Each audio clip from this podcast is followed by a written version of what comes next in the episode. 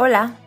Eh, bueno, pues el 21 de junio fue el Día Internacional del Sol y para celebrar a nuestro preciado astro, en el podcast de hoy hablaremos de la astrónoma que descubrió que el Sol está compuesto principalmente por los gases hidrógeno y helio, yendo así en contra de toda la comunidad astronómica de su época.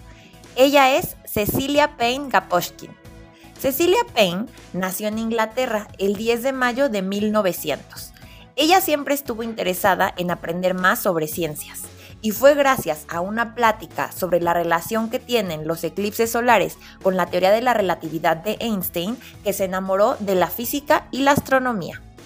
Cecilia Payne ingresó a una universidad que estaba asociada a Cambridge y se formó en botánica, física y química. Aunque concluyó todos sus estudios, no recibió el título, ya que en esa época Cambridge no otorgaba títulos a mujeres. Se trasladó a Estados Unidos y consiguió una beca para entrar a la Universidad de Harvard gracias a un programa que animaba a las mujeres a formarse en carreras de ciencia. Eh, las estrellas son observadas gracias a su luz, por lo que los científicos en esa época observaban las estrellas colocando un espectroscopio en el telescopio lo que ayudaba a observar el espectro de luz de cada estrella.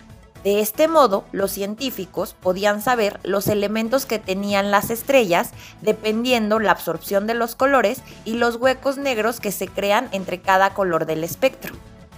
En esa época, los científicos pensaban que las estrellas estaban formadas de manera similar al planeta Tierra. Pero gracias a sus estudios de física cuántica, Cecilia Payne pudo observar desde otra perspectiva el espectro estelar y probar que aquella creencia era errónea. Ella sabía que los átomos del Sol, debido a sus altas temperaturas, se ionizaban. Sin embargo, estas ionizaciones eran distintas según su composición y eso se podía observar en el espectro estelar. Así fue como Payne determinó las temperaturas estelares y las concentraciones químicas de las estrellas y gracias a eso descubrió que el Sol está compuesto mayormente por hidrógeno y helio. Este descubrimiento fue tan controversial que el destacado astrónomo Henry Russell le dijo que eso era imposible y siguió defendiendo que la composición de las estrellas era parecida a la de la Tierra. Fue tanto la oposición de Russell que Cecilia Payne en la conclusión de su tesis puso que su teoría posiblemente era errónea. Cecilia Payne convirtió su tesis en un libro y en 1925 se publicó bajo el nombre de Stellar Atmospheres. Muchos científicos leyeron su obra y pocos años después la comunidad se dio cuenta de que tenía razón.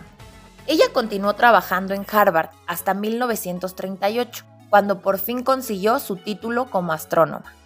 En 1943 fue elegida para formar parte de la American Academy of Arts and Science y finalmente en 1956 se convirtió en la primera profesora mujer y asociada de la Universidad de Harvard, en donde posteriormente pasó a ser también la directora de su departamento.